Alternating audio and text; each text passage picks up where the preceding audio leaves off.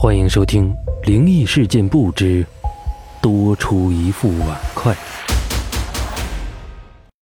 小时候常听父亲说起，于一九六九年，位于贵州省毕节市，有一个寨子叫龚家寨，有一户人家，户主姓张，我们就叫他张大哥。张大哥一家有四口人，一个贤惠的妻子，两个女儿。过着幸福的日子，可是有一天，妻子生病了，到处求医，不管走到哪里，去到任何医院，都没人能治这个病。这个病就是现在的肺结核，有着烈性的传染，在以前就叫它瘟疫。以前科学不发达，根本治不了这种病。最终，妻子没求到医，走了。可怜的张大哥以后只能一个人，又要照顾两个十来岁女儿上学，日子更是艰难。妻子走了，筹钱给他办后事儿，找来几个做法事的，说是超度法会，敲锣打鼓的，在我们贵州那里叫先生，只要是人去世了，都要这样的。然后算了算。出殡的七成要延后，也就是下葬的时间，只能把尸体放到山洞里去，待七成到了再下葬。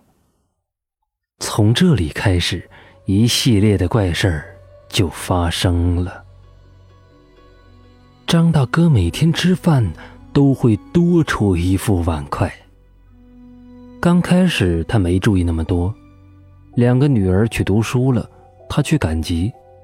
回来，在门口却听见家里有声音。他急忙打开门，发现火上炖着猪脚。他很奇怪，门锁着的呀。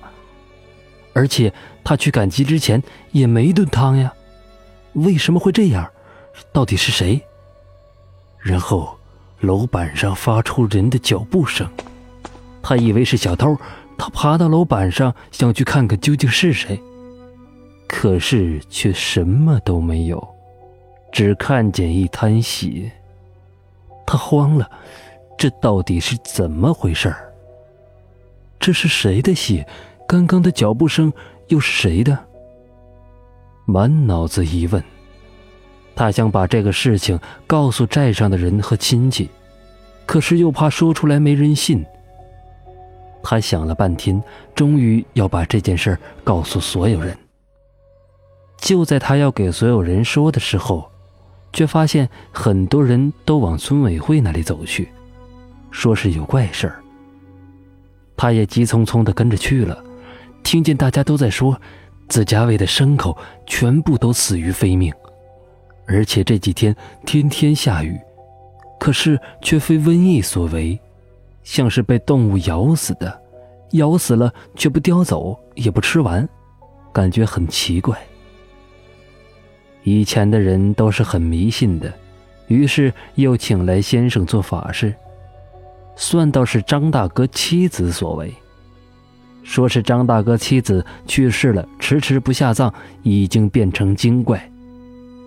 这时，张大哥想起家里发生的事情，吓了一跳，难道家里发生的怪事儿也是？他急忙给大家说了他家里发生的事情。大家也都心惊胆战，怕了起来。虽说是算了出来，却不知道这事儿该怎么处理。大家坐在一起，只要一提起这件事儿，马上就又有一个黑影来到身旁。只要你说这件事儿是好的，说我们这里住着一个神仙，你会抽烟的人呢，手里就自动会多出一根烟；会喝酒的人。就会自动有一碗酒。只要你说我们这里有怪事儿，马上就会有一个人抓你打你。大家商量着准备去山洞，把张大哥妻子尸体抬出来下葬。下葬以后，觉得这件事儿就会过去了。